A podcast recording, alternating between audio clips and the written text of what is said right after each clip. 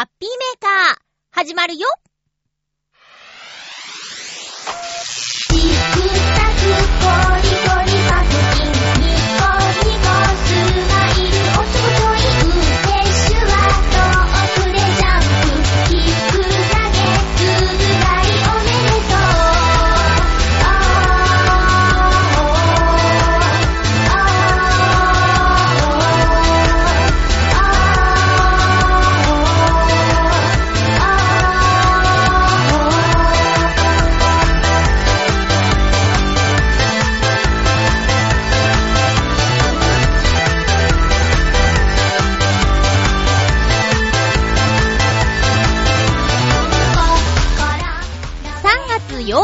日、まゆっちょのハッピーメーカー。この番組は、ハッピーな時間を一緒に過ごしましょうというコンセプトのもと、ちょわへよ .com のサポートでお届けしております。収録しているのは、月曜日の午前中なんですけど、今、浦安は結構激しめに雨が降っています。でも、めちゃくちゃあったかいです。ただ、油断しないでください。また寒い日が来るみたいですね。このまま春にしてくれるってわけではないみたい。体調に気をつけていきましょうね。今日も最後まで1時間、よろしくお願いします。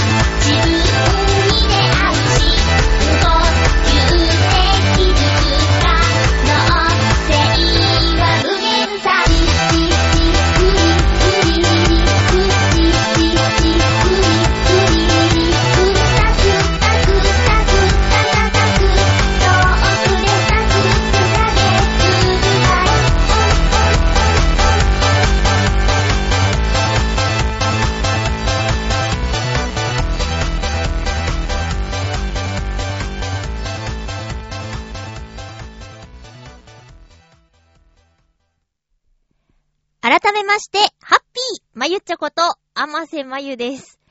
いやー、先週の放送で、最近いろんなとこに行ってないなーっていうお話をしたんですけど、割と、この一週間出かけてきました。後でお話ししようと思います。まずは、R1 グランプリ決勝戦っていうか R1 グランプリ見ましたか？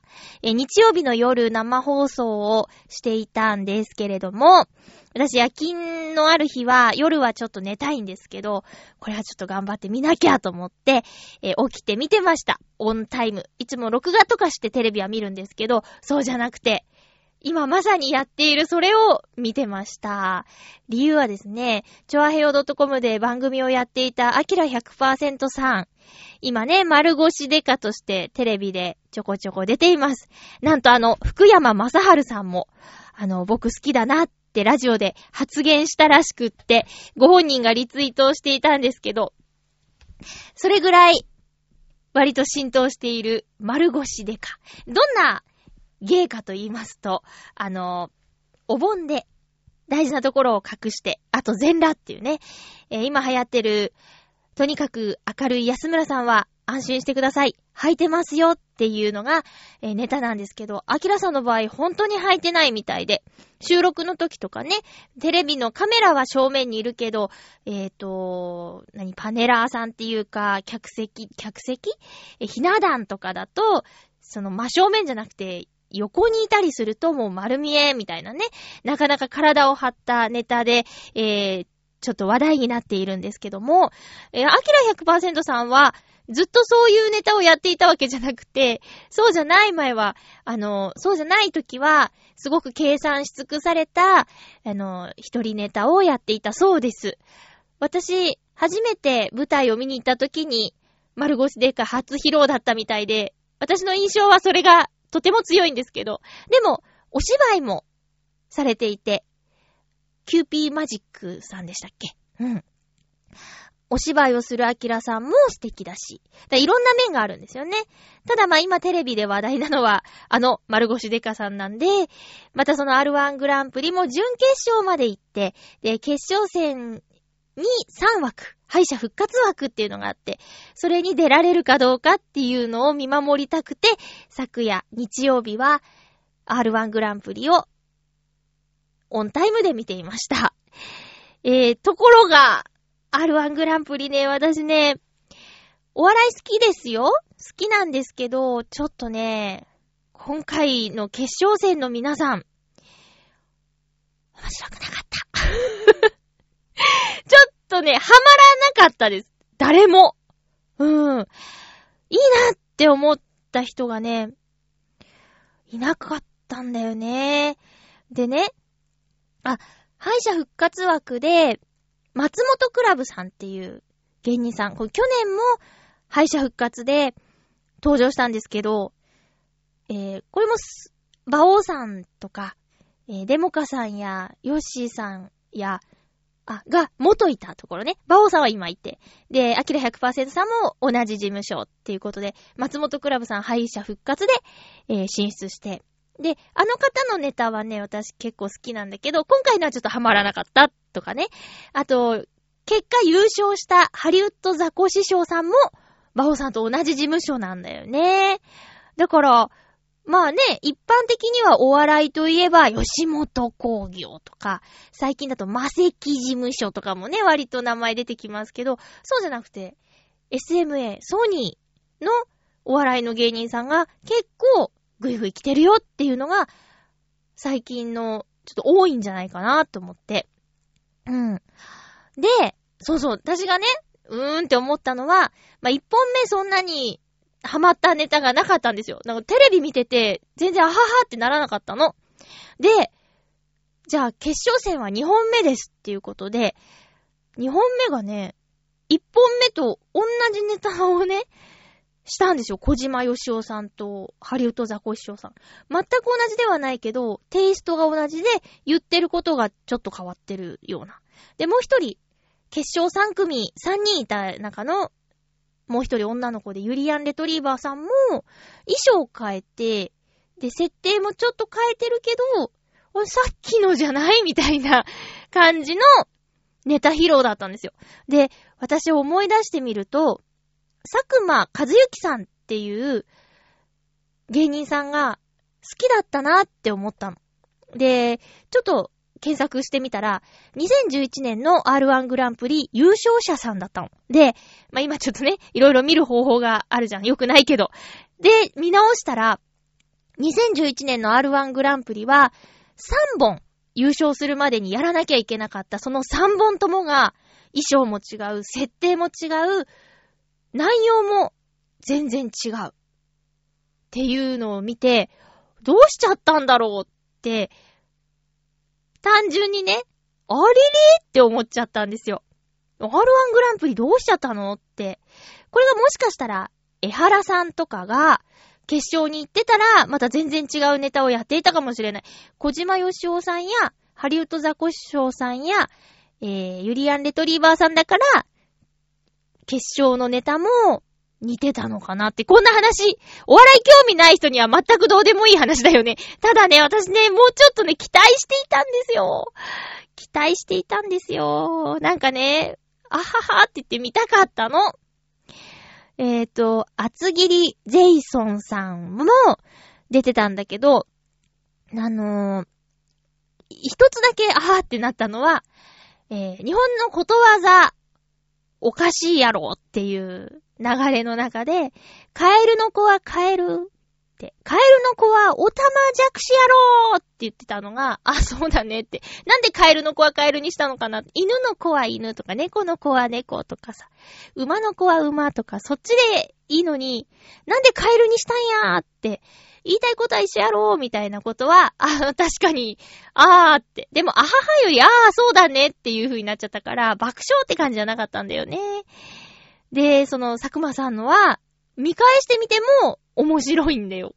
うーん、なんかなーいや、でもね、ほんと思ったんですけど、お笑いって、難しいねってことですよね。で、ピン芸人さんって、もっと大変だと思う。で、もう昨日はね、お友達と見てたんですけど、やっぱね、バカリズムさんとかすごいねっていう話に落ち着いて、その放送終了後、いろんなピン芸人さんのネタをちょっと見てみる時間になっちゃったとかね。いやーね、あのー、本当に、お疲れ様でした。いや、あの、アキラ100%さんが、敗者復活、敗者復活枠を、の発表を待っているとき、フジテレビの外で、本社の外で、他の芸人さんたちもいっぱいの中で、こう、まあ、あの格好なんですよ。真っ裸で。で、風が強くって、もうすぐ雨が降りそうで、夜で、寒そうで。ねえ。ただまあ、決勝戦には行けなかったけど、その中継で、MC の宮迫さんに、結構、そいつ、生放送あかんやつやろとか、寒くて、大丈夫なんかとか、いろいろこう、中継が繋がるたんびに、いじられていたので、番組を見てた人は、あの人、なんだろうって気になったかもしれないですね。いや、あの、チョアヘヨの本部でね、鹿肉パーティーを一緒にしたあの方が今や R1 グランプリの決勝戦に顔が出てくるとか、なんかすごいなって、進化してるな、皆さんと思って。で、私もね、全然だから、本当に、うーん、悪い意味で変わってないからね、やってることも、な、中身も良くないなって、なんかそういう方の活躍を見ると、ズーンってなる。うん。バオさんも、あの、ツイッターで つぶやいてましたね。ハリウッドザコシショウさんの優勝は、ちょっと希望を持ってしまった後。で、その勢いでネタを書きましたって。そういうのいいなって思うんですよね。でもほんと一緒一緒。あの、芸人さん同士のそういう話も、ナレーターとして、テレビを見てて、あ、一緒に勉強してた人がメインで喋っとるとかなると、あふーってなるし、うーってなるね。うーってなる。うーん。そんな、そんななんか、ストレートに楽しむことができなかった今回の R1 グランプリなんですけど。私はお笑いのジャンルの中で、うんとね、コントより漫才が好きなんで、また、漫才のね、そういう M1 グランプリとか、やったっけ？今年。見逃してるかもしれない。ね、そういうのあったらまた見たいなって思いました。笑わせるってね、大変だね。ほん、なんかすごい仕事だなって思うよ。うん。っていうことで、えっと、見ました。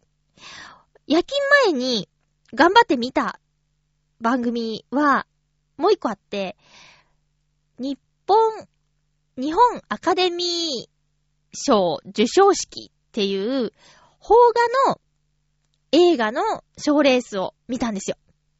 なんでかって、私が昨年、ハマって映画館に2回も見に行って、えー、主演の方の舞台挨拶があって、それにも行っちゃったっていう、駆け込み女と駆け出し男が作品賞でもノミネートされてて、あと主演男優賞、助演女優賞でもノミネートされてて、もちろん、あの、大泉洋さんがどうなるのかを見届けたくて、見てました。これね、放送開始がね、21時からだったんで、私には、あの、優しい番組だったんですけど、あのね、知らない作品が結構出てきて、例えば、作品、最優秀作品賞を受賞した100円の恋っていう映画は、ノーマークだったんですけど、主演女優賞もこの作品から安藤桜さんという方が取って、なんと、なんとって言ってもピンとこないかもしれないけど、あの、怠惰な生活を送っていた女性が、失恋をきっかけに、ボクサーを目指すっていうお話らしいんですよ。だから、ちょっと堕落した生活をしている時の、だらしない肉体から、ボクサーとして活躍する時の引き締まった体っていう変化があるんだけど、この時のスピーチで安藤さん、主演の女優の方がおっしゃってたのが、この作品2週間で撮ったんですよっていうの。で、最初の3日間で、だらしのない体の撮影をして、で、そっからもう絞りまくって、2週間でその、引き締まった体にしたっていう、ね。なんで2週間で撮ったのかっていうのがね、ねえ、謎ですけど。けど、最初の公開の映画館の数がとても少なかったみたいなんだけど、口コミでどんどん広がった作品なんだって。いい、よかったよかったってなって。んで、上映関数が増えて、で、最終的に1年間の中で一番素晴らしい邦画の賞を取ったんですよ、作品賞。すごいなって思いました。あとね、まだ見てない映画も、うん、海町ダイアリー、あと、母と暮らせば。特にね、母と暮らせばをね、と、見たいなと思って。どんな話か全然知らなかったんですけど、えっ、と、戦争で死んでしまった息子が3年後、幽霊で帰ってくるっていう話なの。で、あ、お母さんと息子の話なのかなちなみに、お母さんは吉永さゆりさんで、息子は、えっ、と、嵐の二宮くん。下の名前なんていうの んなんですよ。それで、えっと、婚約者がいて、その子は今どうしてるみたいなことで、別の人と結婚しちゃったんだけど、それを受け入れられない息子。二宮くん演じる息子。みたいな。そっち知らなくて。恋愛の話もあるんだと思って。まあ、きっと切ないんだけど、見たいなって思いました。うん。海町ダイアリーは原作が漫画だっていうことを知らなくって、あ、そうだったんだって思って。で、作品賞の紹介や、主演女優賞や、えっと、助演女優賞やっていう紹介の時に映画のシーンが流れるんですけど、海町ダイアリーの紹介の時に流れる映像がどれも綺麗で、でね、どうやら鎌倉らしいんですよ。鎌倉って行けちゃう。で、特に桜のシーンが綺麗だったから、今年鎌倉に桜を見に行っちゃおうかなーって、その日本アカデミー賞受賞式を見ながら、行き先が、楽しみな行き先が増えてしまうっていうこともありました。インドアな映画の話なのに、どっか行きたくなっちゃうっていうね。えー、そうです。で、まあ残念ながら、大泉洋さんも、うん、作品も、対象は取らなかったけど、え、ノミネートが5本か6本ぐらいだったんですよ。それって、それでもすごいですよね。1年間に公開される映画の本数ってたくさんあると思うんですけど、その中でノミネートされただけでもすごいなって思いました。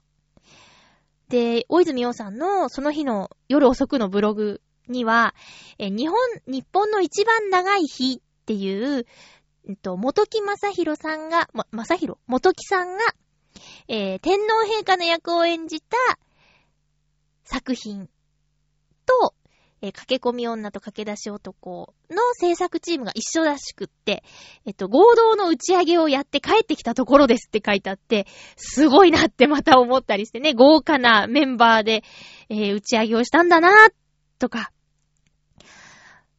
なんかね、映画は最近多く見るんですけど、邦画もね、好きですよ。なんか、同じ2時間過ごすなら映画を見ようっていうのがあってね。うん。映画はね、いろいろ見たいのがあります。で、最近のレンタルってすごいなって思ったんですけど、新作？最新作も5本まとめて1000円とか。なんか、ね、新作ってさ、もう、もう、あのーキングスマンっていう 私が好きだったキックアスの監督、脚本の人が作ったキングスマンっていう映画が最新作としてレンタルに並んでたりするの。で、半年ぐらいだと思うんですよ。公開されて。で、半年で1本200円で見れちゃうっ、その映画館、まあ、映画館の雰囲気もいいんですけど、ちょっとこう、コスト的なこと考えたら待とうかなっていう気持ちにもなっちゃいますよね。ただもう、今週末のアーロと少年はすぐ行くけどね。ピクサーのやつ。最近映画館全然行ってなくて。結局安田健さんの俳優亀岡拓司も見に行けなかったし、ちょっとアーロと少年は劇場に行こうかなと思ってます。そんな、そんな日本アカデミー賞受賞式。皆さん最近何か見た映画ありますか？テレビで放送されてるやつでもいいですよ。パシフィックリム見逃したんですよね。映画館で見て結構面白かったんですよ。イエーガーのやつとか。あと、芦田愛菜ちゃんがハリウッドで子役として演じていたりとか。あの青いコートの色が綺麗だなと思って見てて。ギレルモ・デルトロさんでしたっけ？監督ね。すごい名前ですね。パシフィックリム。これ、まだ見てない方、レンタルで見たらいいと思いますよ。日本が大好きっていう、ギレルモ・デルトロさん。言いたいだけ。ギレルモ・デルトロさん。間違ってたらどうしよう。ギレルモ・デルトロさんが 作った作品です。えーぜひぜひ見てみてください。そうですね。ということで、えっと、お便りをご紹介していきます。よいしょ。あ、さっきね、バオデモカ聞いてたんですけど、バオデモカの、あのーマンスリーアーティスト面白いですよ。ちょっと聞いてみてください。すごいんだ。えー、つ、えっと、えっと、お便りをご紹介します。ハッピーネーム、コージーアットワークさん、ありがとうございます。先週のお話からですね。まゆっちょハッピー、ハッピー？地方自治体では、国などの行政機関や特殊法人などに対する苦情、要望、意見を定期的に受け付けています。これは行政相談というもので、専門の行政相談員が話を聞いてくれます。もちろん、浦安市でもやっています。役所の予算が余っても国が抱える多額の借金返済や次年度への繰り越しにしないのは、予算における単年度主義に基づいています。これは憲法や財政法で国の予算は会計年度ごとに作成して国会で審議、議決することと定められているからです。これは本当に必要な経費が予算化されているか、またちゃんと使われているかを調べるためのものです。もちろん予算を次年度に引き継ぐ複数年度予算についても過去何回も国会で導入が検討されてきていますが、適切に使っていくための方法を決めるのはなかなか難しいようです。もう一つは、地元に予算を取ってきた政治家が偉いとか、使い切った役人が優秀だとかいう風潮を考え直すことも重要だということです。地元に何かが税金でできるという時に、市民がそれが今本当に必要なのかを考える必要があると思います。こうしたことについて、まゆちょのように疑問を声にするのはとても重要なことだと思います。また役所にはわからないことを説明する責任があるので、ちゃんと聞いて疑問をぶつけるのも大切ですね。では。お堅いですけど、大事な話ですね。そうか。もう私の疑問はいろいろ決まり事としてあることなんですね。そうですよ。だって、そうなんですよ。毎年ね、私たちだって締めますもん。そりゃ、そりゃ国だって締めますよ。地方だって締めますよって話ですよね。けど、っていうね。その頭では分かっていても、気持ちの面で、ちょっと。ねえ。もうすぐ、あれですもんね。3月の11日、東日本大震災から丸5年経とうとしていますね。5年、どう？あっという間ですか？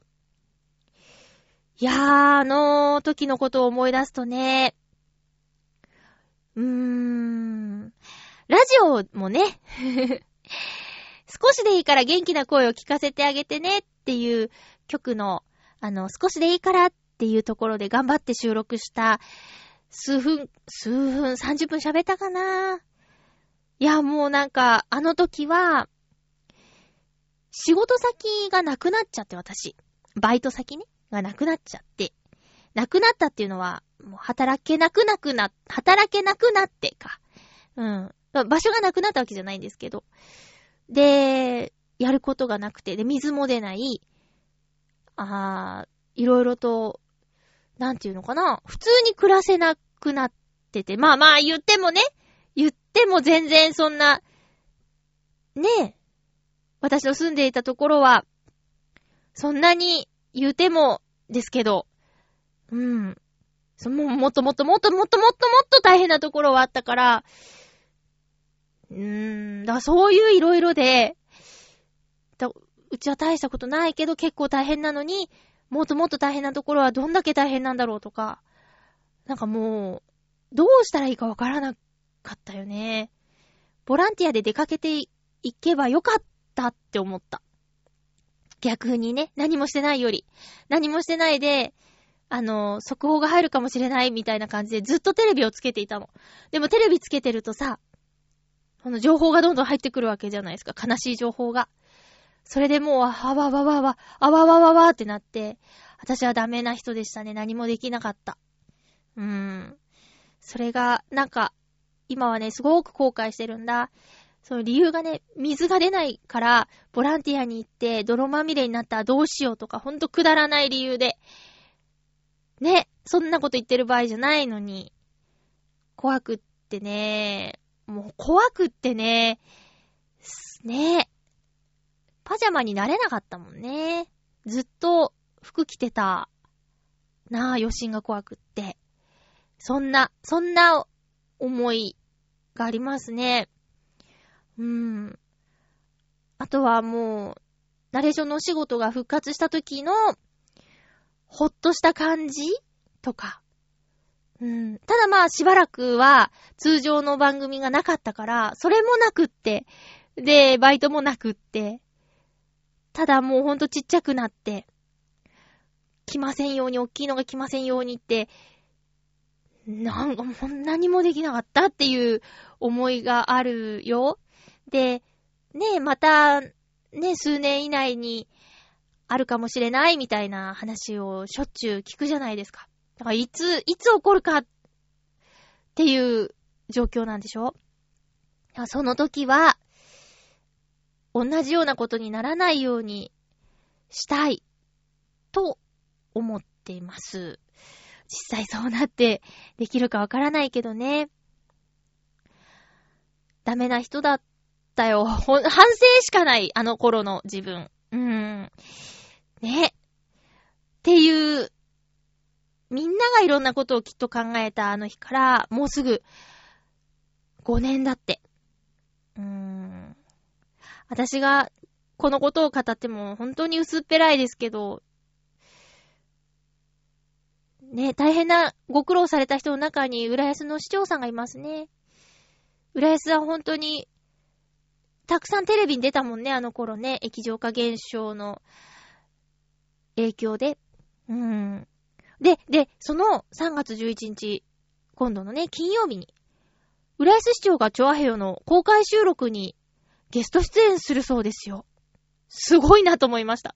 さっきいたじらき聞いてて、マジでって思います。すごいなと思って。しかもこの、ね、3月11日の日に、きっといろいろお忙しいだろうにね、その日に、まあ、その日にやるってことに、とっても意味があるんだと思うんですけど、まあ、いろんな話をされると思うんですけど、特にまたこの、ね、震災の時のお話が聞けるんじゃないかなーって思ってます。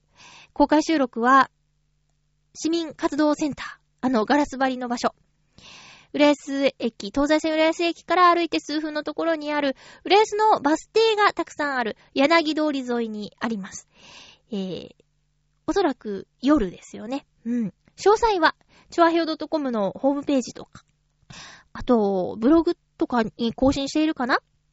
見てみてくださいね。私もこのお話聞きたいなって思ってるんですけども、ちょっと現場に行けるかはわからないです。はい。えーと、ちょっと脱線しちゃったけど、コージアットワークさん、お便りありがとうございました。もうほんといろんなところに詳しいなってね、また思いましたよ。それでは、次のお便りは、ハッピーネーム、青のインプレッサさん、ありがとうございます。まゆちょさん、ハッピーでございます。ハッピーでございます。さて、11月放送された気になる彼女の件ですが、続報を用意しました。おー、続報があるの？実はあの後、なんか喋ろうと思ったのですが、カメラ屋さんが改装中になったので、大泉さんが、これ、これ例えね、なくても大丈夫。まあ、読みますけど。大泉さんがユーコン川でごねている状態でした。これね、よく見てる方は、ああいう感じなんだって、わかるかなちょっと私、ユーコン見直さなきゃダメかもしんないな。そこで、写真を注文しました。ただし、注文をした違う店員さんでした。えー、注文したのは違う店員さんでした。が、受け取りは彼女だったので、よかったです。うん。ただ、仕事に集中しているので、邪魔しちゃいけないと思うので、できませんでしたな。お話がかな？できませんでしたな。それと安心してください。お姉ちゃんの写真は撮ってませんよ撮ってないの？前いっぱい撮ってたよね。さて、次回は、モテギ町での旅行編ですよ。モテギ町かな？モテギ町での旅行編ですよ。っていうことで、青のインプレッサさん、お便りありがとうございます。そして、きっと、これは、青のインプレッサさんは、ハピメカ聞いてるね。聞いてないんじゃないかぐわ疑惑があったんですけど、お姉ちゃんの写真はちょっとその受け取りの彼女には見られると気まずいかなみたいな話したもんね。聞いてるんだ。いや、お米の件でさ、もう絶対聞いてないと思ってたよ。聞いてる。すいませんね、本当に。聞いててくれてありがとうございます。いや、お姉ちゃんの写真がいけないなんて言ってないんですよ。ただ、ほら、なんか、セクシーな衣装着てるでしょ？だから、ね、その、好きになった人がどんな人か知らないけど、ちょっとびっくりしちゃうかな、とか。ねえ、そっか、今撮ってないんだ。だってほら、馬王さんに貢ぎ物って言って送ってきてくれてたじゃないですか。だからてっきり、てっきり撮ってんのかと思った。ちょっと趣味思考が変わったのかな？えー、っと、ね、進展ってほんと難しいですけど、まあ焦りは禁物ですよ。じわじわと。そういえばほら、リスナーさんでいらっしゃったじゃないですか。パン屋さんの店員さんを好きになって、じわじわ。仲良くなって、ついにはご結婚されたという方がいたよね。だから、きっと、気持ち、伝わるよ。精神誠意、心を込めて思いを、えー、温めていれば。どうかな？ね。どれぐらい強い思いなのか。あと、どんな、どんなことが起こるか。何か、何か忘れ物をしていってみるとか。でも、もう一人の人が拾ってしまうかもしれないもんね。いやー、難しいなー。恋愛って難しいなー。青のインプレッサさん、続報、また待ってますね。お便りありがとうございます。続きまして、ハッピーネーム、七星さん、ありがとうございます。まゆちょうハッピー、ハッピー？インフルエンザですか？そう、前回インフルエンザのお話ちょっとしたね。このメールを書いている先日までかかっておりました。あインフルエンザだったんだ。熱も下がりましたが、病院に言われた通り外出禁止だったため、仕事にも行かずひたすら寝ておりました。結構疲労が溜まっていたのか、今でも疲労感があります。早く元の状態になりたい七星でした。ありがとうございます。あのね、寝すぎると体だるくなるっていうのは私あるけど、それとは違う。それとはちゃうやつかな。あの、こう、なんか、だるさが残ってるっていうやつかな。そうね、私も思ってた。風邪をひいてしまった時に、いつも通りの私に早く戻りたいって思ってたよ。だからすごく気持ちわかる。なんとなーくまだ通常営業モードじゃないなっていう感じね。もうちょっとなんだ、もうちょっとなんだよっていう、あの感じでしょつい最近味わったから、とてもよくわかります。もう本当にね、無理をしないことと、あともう、栄養をね、体の内側から栄養をとって、休息をとって、無茶をしない。っていうことかな。ぶり返したらほんとやだもんね。またほら、今あったかいとか寒い日の繰り返しじゃん。それでね、また悪くしちゃうかもしれないから、油断をしないで気をつけすぎなぐらい気をつけて。私今ね、あのー夜中のお仕事の時に、もうみんなね、一枚脱いでるんですけど、私ちょっとね、未だに、真冬用の、えー、決められた服ですけど、コートを着てますもん。ちょっとね、暑いですけど、でも、風邪ひくよりマシと思って、体を冷やさないようにしています。もう用心用心で。七星さん、ほんとお大事に。あ、追記ということで。これ読んでいいんだよね？後役ということでちょっと調べてみましたが、転居などの大きい新しいことは避け、断捨離をし、細かいことは気にしないというのが良いそうです。つつましくするのがいいんですかね？と。おー、そうか。まあ、転居は絶対ないですね。うん。断捨離したいですね。細かいこと気にしない。これね、難しいですね。気にしちゃうから。そうか。そういうのあるんだね。まあ、うん。大きい新しいことは避け。うー、したいことあったんだけどな。でも大きいかどうかは人によってだから、まあ、いっか。大きくないかもしれないし。ありがとうございます。調べてくださって。なんとか乗り越えようと思います。うん。七星さんありがとうございました。続きましては、あ、そうだね。なんか、私が話し出してまた読めなくなっちゃったら申し訳ないから、お久しぶりなあの方から。ハッピーネーム、月曜日の不良品さんです。ありがとうございます。まゆちょうハッピー、ハッピー？番組へのメールは実に4年ぶりという不義理なリスナーですみません。全然。4年ぶり？すごいオリンピックみたい。あれですか？ウルー年だけハッピーメーカー送ろうかなみたいな。そんな、そんなちょっと寂しいから。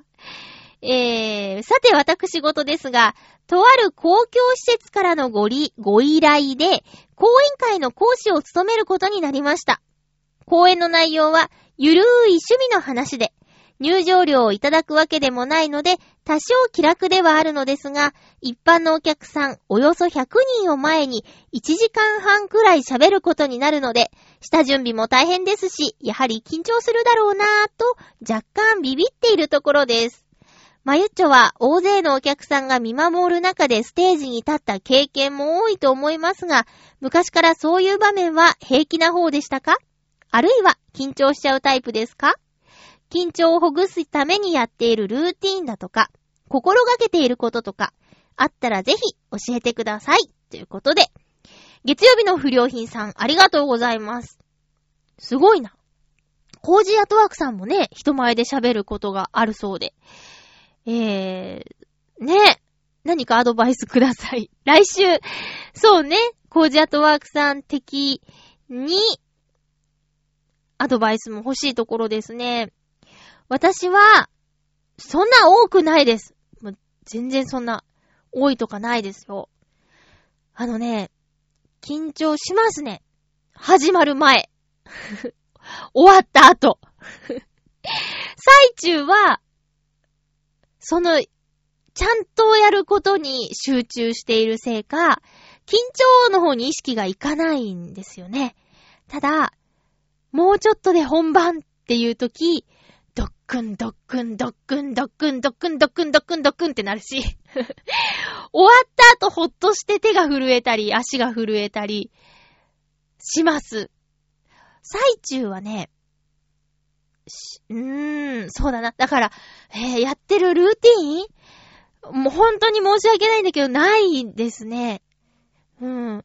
あのー、んと、んと、準備。準備はね、したらしただけ、安心はするんですけど、1時間半分のセリフなんか用意しないでしょ？多分。過剰書きぐらいでいいと思います。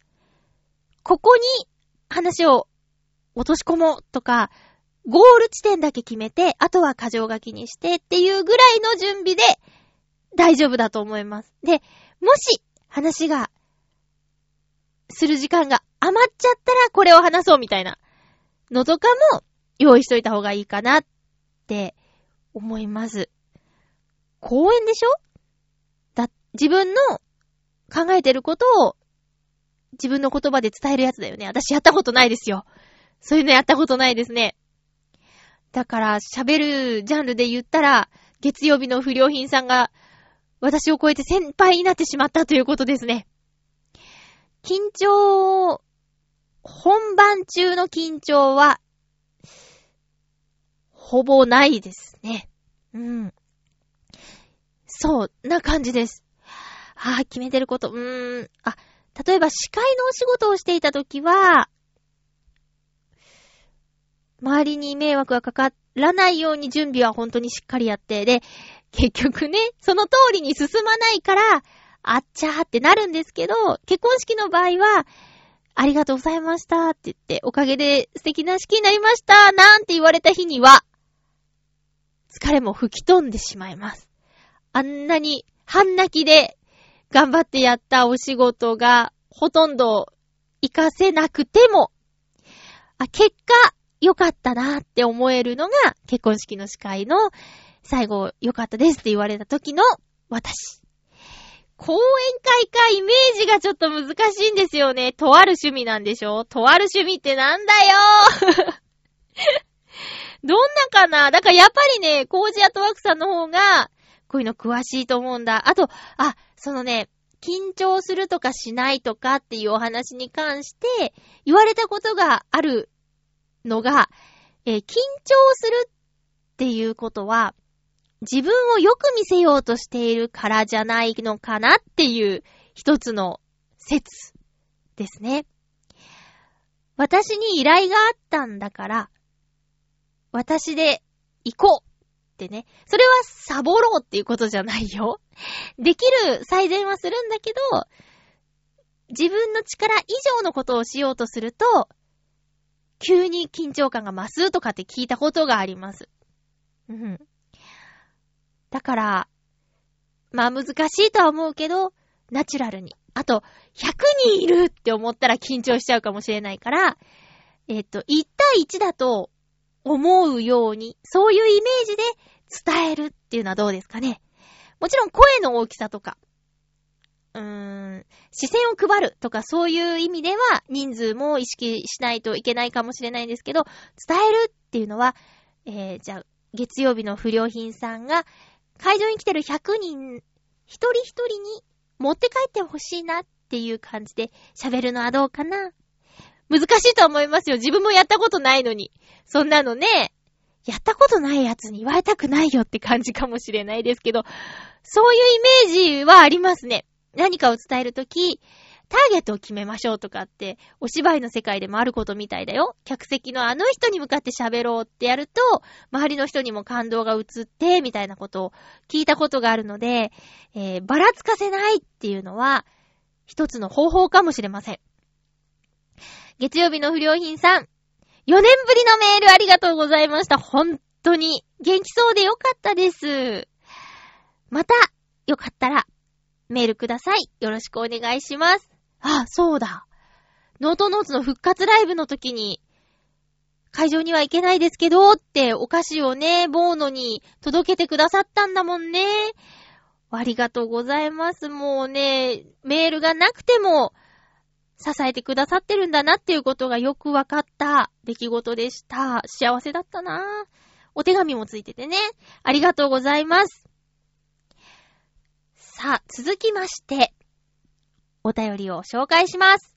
ハッピーネーム、コージーアットワークさん。ふつおたです。まゆちょハッピー、ハッピー？今年も、確定申告の季節がやってきましたうん。帳簿の整理と領収書の分類をって、はい、今年も今現在、帳簿は真っ白。領収書は大きな封筒にぎっしり入った状態です。あれ？なんでこう毎年同じなんでしょう？しょうがない。まずは月ごとに領収書を分けて、帳簿を記入っと。さあ、いつ終わるかな？では、ということで、ありがとうございます。これすーごくわかる。すんごくわかります。決めたはずなんですよ。前の年に。こんなに溜め込んだら大変だから、月ごとにまとめよう。月ごとに入力しよう。1月が終わって、2月終わって、現在、3月頭ですけど、1月2月分の集計してません。私もね、先週、ちょうどこの書類を絶対に完成させるぞって頑張ったんですけどね。まだ提出してないんですけど、とりあえず、帳簿付け、書類を集めて揃えてっていうことは終わりました。だからあとは、なんだ、その用紙に記入して送るだけですかね。うん。頑張る。もう一踏ん張り。もうすぐ締め切りだから混んでるだろうな。もう郵送でいいですかね？郵送しようかな。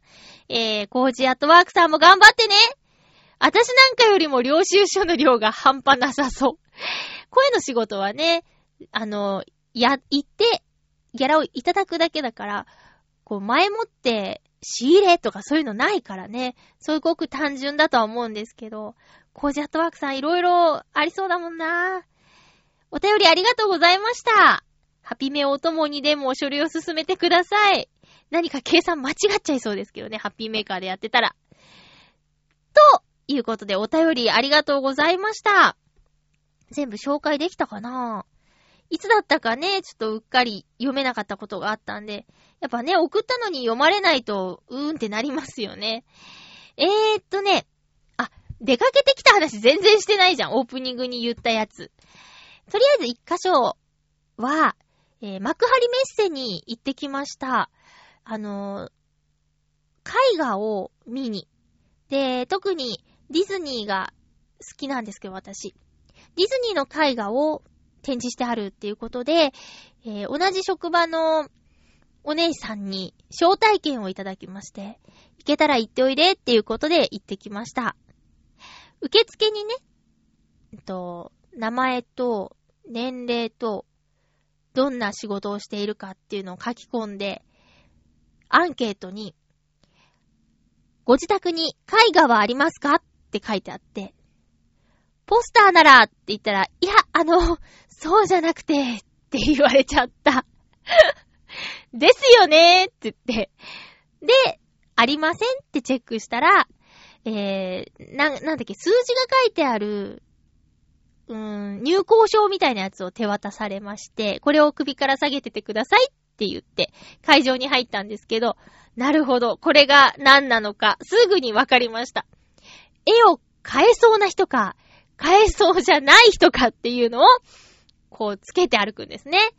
で、こうね、見てるとね、私たち、私とお友達と行った、その、首から下げてるものとは違うものをつけた方には、絵の前に立ち止まると、スッとね、会場の方が来て、こちら、いかがですかってこう、絵の良さをね、説明するんですよ。で、その後、えっとね、席にまあ、会場ぐるーっと壁に絵が飾られてたんですけど、会場の中央はいっぱいあの、商談の席がね、あるんですよ。で、絵、絵画って言っても、やっぱお高い。何十万っていうものがずらーっと並んでいるんで、分割いくらずつ、月々いくらみたいな話とかを詰めてるんですよね。で、私とお友達ぐるーっと一周したんですけど、誰からも声かけられなくって、ですよね。だって家に貝がないんだもんって思いました。もう一人の子もね、パズルならーって言ってました。ジグソーパズルなら飾ってあるって言ったら、うん、あの、油絵とか、水彩画とか、そういった絵画はございますかってね、言われてないですって。そりゃあね、階層もない人にね、こう、人が集まってもしょうがないですから。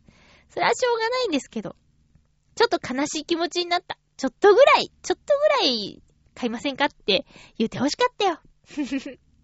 ただね、行ってよかったです。幕張メッセ自体ものすごく久しぶりですね。行ったのが。あれは駅前の建物の中にレストランがたくさん入ってて、どれを食べようか目移りしちゃいましたよ。結局、鎌倉パスタっていうところに行ったんですけど、ほっと美味しかったた。鎌倉パスタね、ファンなんですよね。まあ、ただ前言ってたところはランチセットにバジルロールっていうパンがついてて、私このパンだけでも満足ができるぐらいバジルロールが好きだったんですけど、その店舗ではそういったものがなくって、逆にというか別に、あのー焼きたてパン食べ放題サービスっていうのがあって、そんなに食べられないよって、私はそれを注文しませんでした。ねえ。だから、幕張メッセって言ったらイベント会場ですし、あと、ロッテンスタ、ん？千葉マリーンズの本拠地で野球場が近くにあったりするから、週末はとても人の出入りが激しい駅みたいですよ。絵を、結局、買わなかった。分割見てみたらいけなくはないんだけど、いやー、ちょっとね、これは、ライトも重要だなって思って。絵画展に飾られてる作品にスポットライトが当たってるんですけど、このライトがあるから、こういう風に綺麗に見えるんであって、じゃあ家に持って帰って壁に飾ったところで、このライトないからってね、思っちゃったんだよね。いろんな作家さんが、あ、ディズニーといえば、あの著作とかが厳しくて、いろいろと制限があって難しいって言われてるでしょ？だけど、ディズニーから書いていいよって言われた特別な人たちが書いた作品がバー、ずらーっと並んでいて、で、あの、売約済みみたいなやつがどんどんどんどん貼られてってね、えー、いわゆるジグレって呼ばれている形らしいよ。そんな、ある意味、特別な空間に行ってきました。初めてだったから。なんか思ってたのと違うなぁと思った。うん。あ、私の大失敗聞いてくれます？あのー、3月5日から、やっている、ピクサー展っていうのにね、行きたいなって思ってたんです。結構前に、あ、ピクサー展っていうのやるんだって気がついていたんですけど、じゃあいざ、一緒に行けそうな人が見つかったので、いつ行こっかってサイトを開いて見てみたら、前売り券売り切れって書いてあって、ひひーって。で、こういうのは大体前売りが売り切れるらしい。で、当日券で入れるんだけど、当日入るには入り口で2時間、3時間、まあ4時間とか待って中に入るみたい。そんななんだってね。あ、これいいなって興味が湧いた瞬間に、深いとこまで調べればよかったって思いました。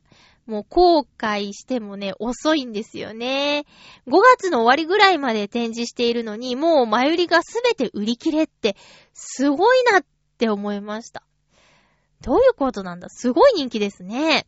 見に行きたい。逆にもうなおさら。そのせいで、すごく行きたくなっちゃいましたけどね。うん。皆さんは、春になってきましたけど、どこか出かけたい場所とか、行く予定にしているところはありますか？私今回ちょっと喋れなくなっちゃったんですけど、時間の関係で。えー、っとね、金曜日かな？先週の金曜日にね、小石川後楽園っていうところに行ってきました。水戸黄門ゆかりの名園っていうことで、後楽園、東京ドームがある駅ですね。そこから徒歩で8分ぐらい行ったところにある、まあ、都会の真ん中にある庭園です。で、ここのお話がね、したかったんですけど、ちょっと時間がなくなってしまいましたので、次回覚えてたらしようと思っています。小石川後楽園に行って、私がとあることに目覚めてしまったんですが、それは一体何でしょうか？来週お話ししたいと思います。この小石川後楽園をきっかけに、やっぱり私、お出かけ好きだわって思っちゃいました。家の居心地が悪いっていうんじゃないんですけどね。お出かけすると、こんな風に、ラジオで、まあ、今回喋れなかったけど、喋ることもできるし、あのー伝えたいことがね、今回いっぱいで。ただね、歩きながらメモを取ったんですけど、残念なことにね、ほぼ読めません。残念。残念でしょ？だからね、テレコ？録音機材、IC レコーダーを録音で回しとけばよかったと思って、本当に楽しくって、残念だなーって。だけど、まあ来週までにこのメモを読んでみて、少しでも有益な情報を皆さん、有益？あの、いい、いいお話を皆さんに、できたらいいなと思って、準備頑張りますね。他にもまた行きたいところあるし。そう、お出かけしないとね。えー次回のハッピーメーカーですけど、次回は、えー3月の15日の放送を3月13日日曜日に収録する予定です。お仕事の関係とかで前後する場合がありますので、もしお便り送ってもいいよという方は、お早めにお願いいたします。えー、と、もう、3月も中旬ですか。早いですね。最近ね、うちのマンション、工事激しくて、今この音、マイクに乗ってる？あのね、工事が激しくて、私夜勤なんですけど、夕方5時までね、眠れないんですよ。なんかズガガガガ、ズガガガガって。でも、私のリズムが壊れちゃうから、なんとか寝ようと思って、ま、回避の方法としては、ソニーのウォークマンがね、ノイズキャンセル機能がついてるから、それを利用するとかかなーって、でも耳元で音楽流れてるから、眠れないでしょ、それも。だから、どうしようかな。これがね、3月の終わりまで続くんだって。今日なんか、あれですよ、コンクリート削ってっからね、ドリルで。グガガガガガ。今、今聞こえるもん。マイクに乗ってないか。ちょっと、悔しいな。分かってほしいな、この、夜勤で帰ってきて、眠れない環境っていうのね。まあ、しょうがないですよね。明るい時じゃないと工事できないもんね。もうまたなんか最後愚痴っぽくなっちゃったけど、だってうるさいんだもん。しょうがないか。これもあれですかね。年度末だからですか？年度末だからなのかな？いやー、違うか。全部絡めようとしてしまいました。お相手は、まゆちょこと、あませまゆでした。また来週、ハッピーな時間を一緒に過ごしましょうハッピー